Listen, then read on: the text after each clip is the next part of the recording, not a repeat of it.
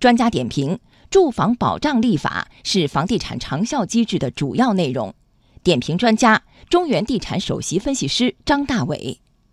立法的话，其实是一个长效机制的一个标志，应该说是房地产长效机制的一个关键的环节。住房保障的话，其实是应该说是保障中低收入人群的一个基本居住的这么一个必要的政策的工具。然后从重要性来看的话，应该说一方面，最近的房地产调控大家也都看到了，其中明确的一句就是不将房地产作为短期刺激经济的一个工具。所以从保障体系的建立来看的话，它一方面可以释放或者说影响整个经济的正常良性的发展，同时也能够对于市场的这个一些底部需求有一个托底的这么一个政策的预期，所以整个而言的话，应该说加快住房保障立法，对于整个不论是房地产市场还是整个经济的发展，都会有非常重要、非常重大的这么一个作用。立法的内容的话，一方面是针对量方面的一些规范，就是针对未来的保障体系的建立的各个环节，哪些人应该纳入保障环节。除了量之外的话，应该就是质，针对保障房源的建设和整个的这种流程的这个环节的管理，是